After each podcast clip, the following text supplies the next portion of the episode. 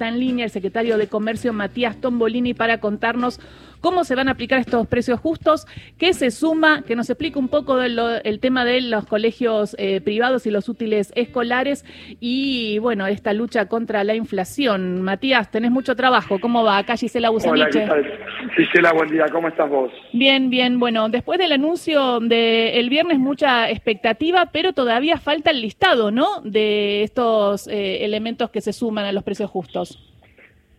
Bueno, primero contarte que el, anuncio del otro día fue un anuncio en donde hablamos de un conjunto de cosas. La primera de ellas tiene que ver con que los precios justos son una pata más de una herramienta de política económica que tiene su punto de partida en una hoja de ruta del ministro. Esto tiene que ver con tener orden fiscal, acumular reservas. Y esto te lo cuento básicamente porque vos no podrías establecer ningún acuerdo de precios si no tuvieras la precondición necesaria para que los empresarios te crean que mm. no va a haber este, saltos en el tipo de cambio ni una aceleración de sus costos este, en, el, corto plazo. En términos de, lo que se anunció el viernes, nosotros el viernes anunciamos 15 sectores que están alcanzados ahora por el acuerdo de precios justos, con una pauta de aumento mensual este, de 3,2% para 50.000 productos. Hasta el 30 de junio, ¿no? Hasta el exactamente, hasta el 30 de junio, 3,2% mensual sobre estos 50.000 productos. En ese contexto eh, son 482 empresas, 63 municipios, 38 sindicatos, 45 asociaciones de consumidores en todo el país y como bien decíamos, en materia educativa se alcanzó un acuerdo que tiene dos patas. Por un lado, lo que tiene que ver con las cuotas de las escuelas, y allí este, lo que tenemos es un acuerdo bastante novedoso, que lo que promueve es un aumento de 16,8% para el mes de marzo, toda vez que obviamente en enero y en febrero no hubo variación de precios porque no se cobraron cuotas, y luego 3,35% mensual hasta junio y 4 en julio. Un esfuerzo obviamente del Ministerio de Educación, pero centralmente de las instituciones educativas este, del ámbito privado, que están de algún modo estirando lo que se preveía fuera un aumento para el mes de marzo a lo largo de todo el semestre. Y secretario, en este sentido, el jueves se junta el Consejo Federal de Educación, porque claro, cada, cada escuela privada, eh, ya sea también concertada y mixta, es decir, religiosa, que también tiene un subsidio, dependen de las provincias, así que se tienen que poner de acuerdo también las provincias con la nación. Y el propio Massa dijo que había aumentos hasta el 40% para marzo que fueron frenados para, para bajar estos aumentos justamente por, lo, por, esto que vos bien explicás, es que eh, entendemos que era necesario también incluir a la educación privada dentro de una política pública para tratar de llevar alivio al bolsillo de los papás y las mamás, sobre todo en un mes con alta estacionalidad como marzo, intentando generar orden y previsibilidad en los precios. Sumando lo que decías recién, eh, la canasta escolar, todos los insumos que forman parte de la canasta escolar, que ya se empiezan a ver en los supermercados. La lista va a estar publicada en la web de comercio entre hoy y mañana, pero muchos productos, que diría la mayoría, ya están en las góndolas de los hipermercados y por supuesto en las eh, eh, bueno en los comercios especializados si se quiere eh, en, este tema. ¿Y los precios justos están solo en los supermercados o también los voy a encontrar en las librerías? Los vas a encontrar también en algunas librerías de la Cámara de, Librerías. Y de vuelta es importante entender que el programa de precios justos no es solamente los precios que tienen la banderita que dice precios justos. Vos dentro del programa sí se tenés dos conjuntos de bienes. Tenés los, los productos que se mueven al 3, con la pauta del 3,2% mensual y allí tenés bicicletas, motos, artículos escolares, celulares, medicamentos, eh, para eh, hogar y construcción, pequeño electro y obviamente dentro del consumo masivo, eh, fideos, aceite eh, y todos los bienes, limpieza y perfumería, productos de bebé. Y dentro de todos esos productos hay un grupo eh, acotado de productos que mantienen su precio a lo largo de 90 días, que son los precios que tienen la indicación, la banderita, hmm. que son los precios fijos dentro de los precios justos. Ah, ok. Entonces es todo el programa. Entonces es todo el programa y muchas veces no, no está el precio justo, pero es precio justo igual. Ahora, a la noche, cuando te pasan el reporte, porque sé que estás trabajando hasta altas horas, eh, cuando te pasan el reporte de las, de, de las empresas que incumplieron el acuerdo, ¿qué te pasa? La verdad es que lo que lo que nosotros tenemos es una una mirada eh, que tiene que ver con que estamos muy ocupados. O sea, es que la expresión es un problema muy serio en Argentina, este, que nos preocupa, pero sobre todo que nos ocupa. Y esto es 24/7. Mm. Y esto es ver cómo vamos tratando de que este acuerdo, que es voluntario, entre las empresas, eh, los municipios, el Estado, eh, se cumple. Y este cumplimiento ahora tiene una herramienta nueva que tiene que ver con lo que me van contando día a día, que es este panel este, que monitorea los precios en línea y que le permite al Estado ver si se cumplen estos acuerdos voluntarios que también implican por parte de, de las empresas tener acceso a un flujo de insumos importados que le permiten dar abastecimiento justamente a los acuerdos que se celebran. Por eso el cumplimiento por parte de las empresas es tan relevante y por eso la verificación de dicho cumplimiento es una tarea central del Estado Nacional y en convenio también con distintos municipios a quienes les cedimos la facultad de verificar junto con el Estado Nacional que estos acuerdos voluntarios se cumplen. Acá estoy viendo también el programa que hablas de, que es un programa hecho entre ARSAT y Amazon, en el cual eh, se fiscalizan alrededor de 50.000 eh, productos, si, si mal no, si tengo, si tengo bien entendido, y hay un top 100 de productos de incumplimiento, ¿no? Y entonces hay, por ejemplo, 980 incumplimientos, en el otro lado 870 incumplimientos, en el otro 864. A partir de ahí, cuando ves que, por ejemplo, se empieza a incumplir que el, que el azúcar no está, ¿Qué, ¿Qué, sucede? ¿Hablas con, directamente con la empresa Ledesma o qué cosas se hacen desde la Secretaría de Comercio para intentar que se cumpla este acuerdo y que, y que lleguen buenos precios a las casas de los argentinos y argentinas? La verdad es que nosotros lo que tenemos es un monitoreo sobre 15 millones de datos por día, justamente a partir de la información que mm, eh, tiene que ver con esta herramienta que se desarrolló, como bien decías vos, en Transato, la empresa nacional de la que nos tenemos que sentir orgullosos en colaboración con Amazon. Y eso obviamente es una herramienta que no es la app, la app te permite verificar los precios fijos dentro del conjunto de precios justos, eh, y allí, cuando hay un incumplimiento, vos podés tener cuatro o cinco casos, los podemos repasar. El primero es que falte producto porque fue muy demandado. Vos por ahí tenés una góndola con un producto que tenía precio fijo, que hace dos meses que no mueve su precio, y la demanda de ese precio hace que rote más. Entonces aparece el faltante porque está muy demandado. Luego puede estar el hueco porque el eh, hipermercado decide no comercializarlo o no repone la mercadería. Y la otra es que esté hueco porque el proveedor, eh, la empresa este, de galletitas de azúcar gaseosa o lo que fuere, no entrega o no cubre el pedido. Nosotros lo que hacemos es justamente dar, eh, digamos, cumplimiento a un conjunto de pasos que nos permiten verificar qué es lo que está pasando allí, justamente porque la, la pata este, de, la, de la fiscalización, de la verificación, es evitar abusos. Porque sabemos que las empresas tienen acceso a tipo de cambio oficial y necesitamos que no se pasen de vivos con los precios y que cumplan con el abastecimiento. ¿Y sentís que tenés recepción del otro lado cuando les, les preguntan, che, ¿qué está pasando que, el, que habíamos acordado esto y los y los y los eh, eh, y el aceite no llega? Mira, la verdad es que el, diálogo con las empresas siempre es un diálogo franco y abierto. Pero mm. a mí, este, yo no estoy acá para ser, para ser amigos, yo estoy acá para que se cumplan los acuerdos. Si me reciben simpáticamente o, no me quieren nada, francamente no me interesa. Yo tengo que dar cumplimiento a los acuerdos que las empresas suscriben conmigo.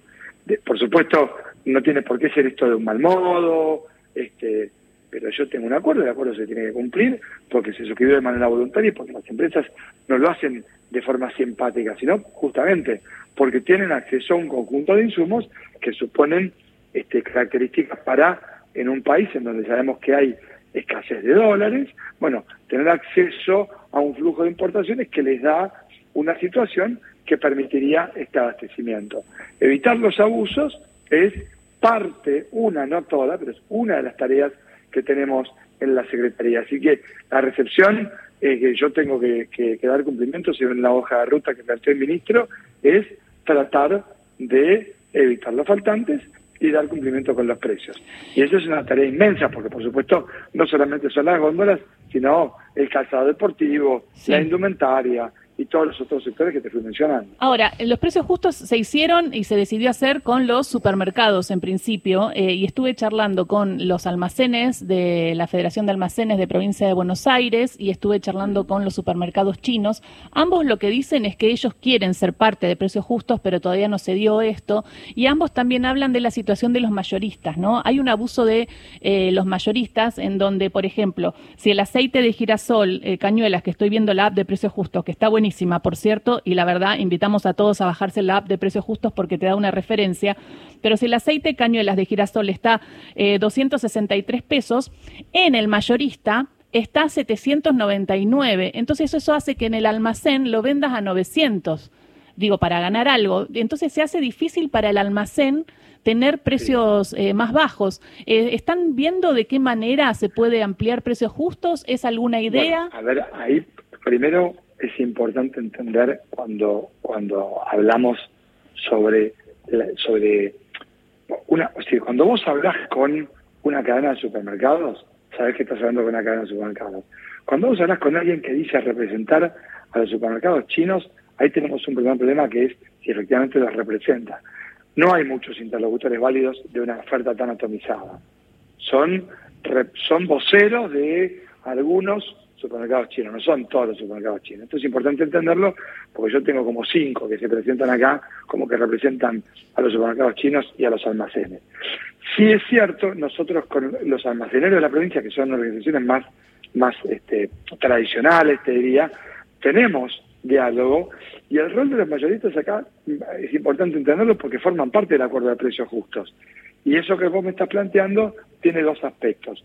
Los mayoristas venden aceite dentro del fideicomiso y ese no lo pueden vender a un precio distinto del que figura en la aplicación. En la aplicación funciona, no, hay aceite de girasol en la aplicación, hay solo aceite mezcla, que es el, aceite que... No, sí, hay, hay aceite de girasol acá, ¿eh? después fíjate. Bueno. Y después hay aceite mezcla, pero hay de cañuelas, debe haber entrado ahora. Bueno, puede ser en la renovación me, bueno, o puede que o puede que, que esté que sea un, un, stock remanente. El aceite que hoy figura con precio fijo, porque dentro del fideicomiso esto es bastante más complejo, mm. tenés productos con precio fijo y precio móvil. El fideicomiso es una herramienta especial y solamente para el aceite que se da justamente en la comercialización, tanto en los supermercados como en los mayoristas. Ahora, sí es cierto como, y en esto tienen toda la razón del mundo los este, almacenes de barrio, es que cuando vos mirás la evolución de los índices de precio, vas a ver que lo que pueden comprar en el mayorista, sobre todo limpieza y perfumería, secos, vas a ver que el precio está en línea con lo que se mueven los precios, la pauta de precios justos hasta acá 4% y acá en adelante el 3,2%. Pero lo que tiene distribución directa o intermediación se movió por encima de esa pauta. Y ese punto de intermediación no está eh, en, el acuerdo de precios justos, porque estos son acuerdos de precios que buscan construir referencias. No tenemos chance tampoco de meter 15.000, este, no sé, panaderías, 20.000 carnicerías o 50.000 mm. almacenes. Eso es de cumplimiento imposible. Entonces, allí la otra cuestión es ¿Cómo haces? ¿Qué metes? ¿4.000 supermercados chinos y después cómo lo fiscalizas?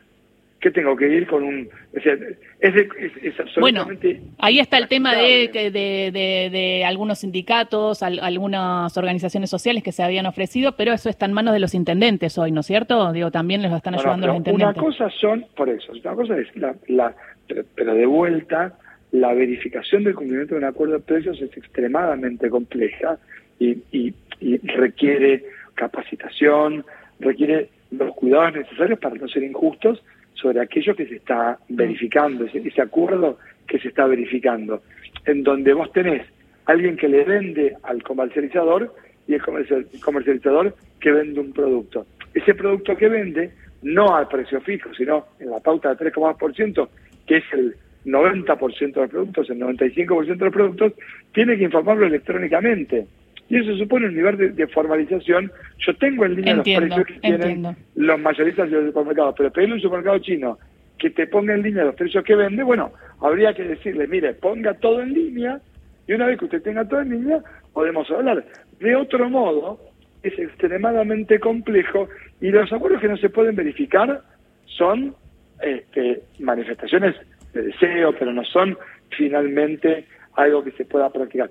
Sí es cierto que los mayoristas a donde compran estos almacenes tienen que respetar los acuerdos de precios y si alguien no respeta el acuerdo de precios, tiene que ser obviamente eh, sujeto de una multa o de una sanción, este, y esto se, se puede hacer con la aplicación o con la verificación de la pauta del 3,2%, y para eso está la verificación por parte del Estado y por parte de los municipios. Habla Matías Tombolini, secretario de Comercio. Eh, Carlos, antes del informativo, que te quiere hacer una pregunta. Bueno, está el informativo. Pero ¿nos puedes esperar, Matías? Dale, un momento porque tengo una tira de reunión, pero dale, dale. bueno, gracias, gracias. Eh, ya vamos al informativo y volvemos con el secretario de Comercio.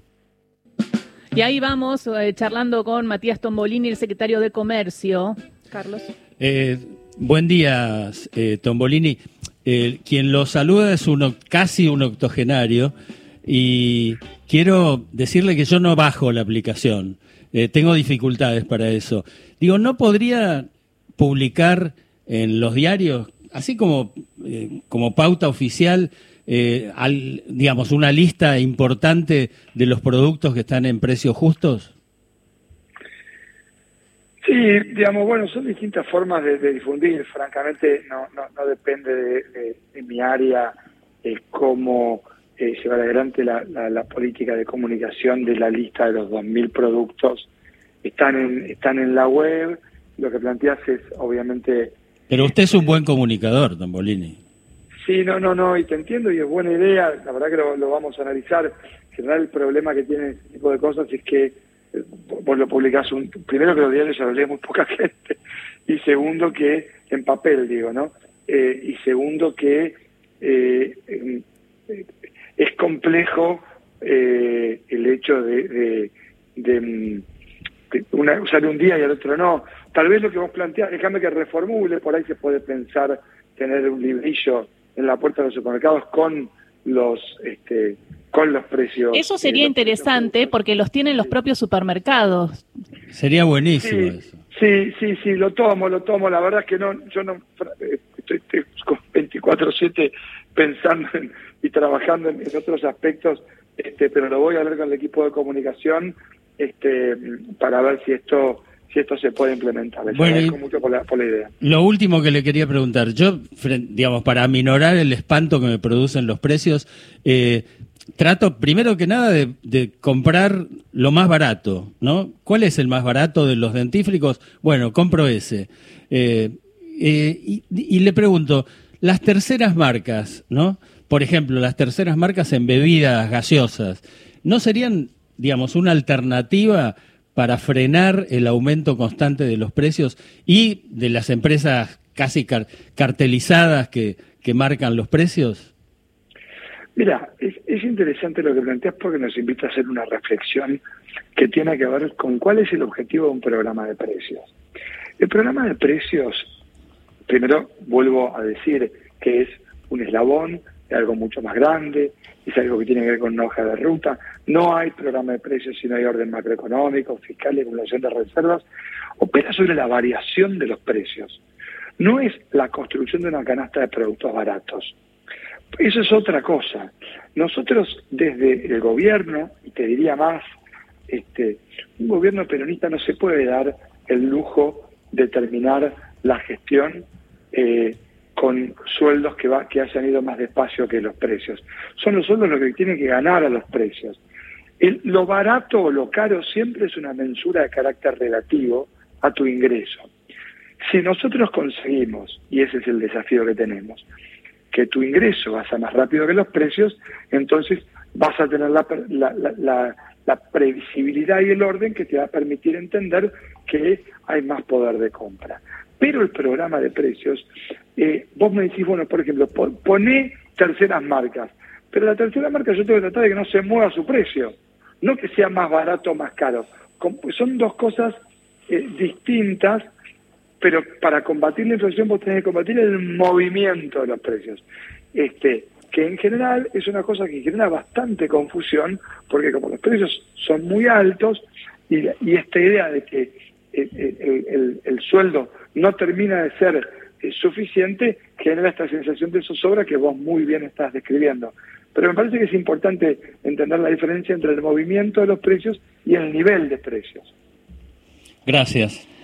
Muchísimas gracias por esta nota con Radio Nacional. Eh, es Matías Tombolini, secretario de Comercio. Eh, sé que tenés pedidos de la leche, que te están pidiendo la lechería por el tema de la sequía algunos aumentos. Eso también está en discusión, lo podemos charlar la próxima en el próximo encuentro. Y sé que también se viene una, un plan de, eh, de acuerdo de precios de carnes con carnicerías, pero eso lo tiene más agricultura, ¿no? Tiene más que ver justamente con la Secretaría de Agricultura, que es el área de competencia originaria. ¿sí? Pero en estos días vamos a tener información. Tiene más que ver con agricultura, que es el área de competencia originaria. bueno, muchísimas gracias por esta nota con Radio Nacional. Gracias a ustedes, que tengan muy lindo día. Te mando un beso. Matías Tombolini, secretario de Comercio, pasó por Radio Nacional, pasó por Ahí Vamos, contándonos el desafío de bajar la inflación, de sostener los precios justos y dijo, no es solamente el programa de precios, sino que es una política de todo el Ministerio de Economía, bajar la inflación.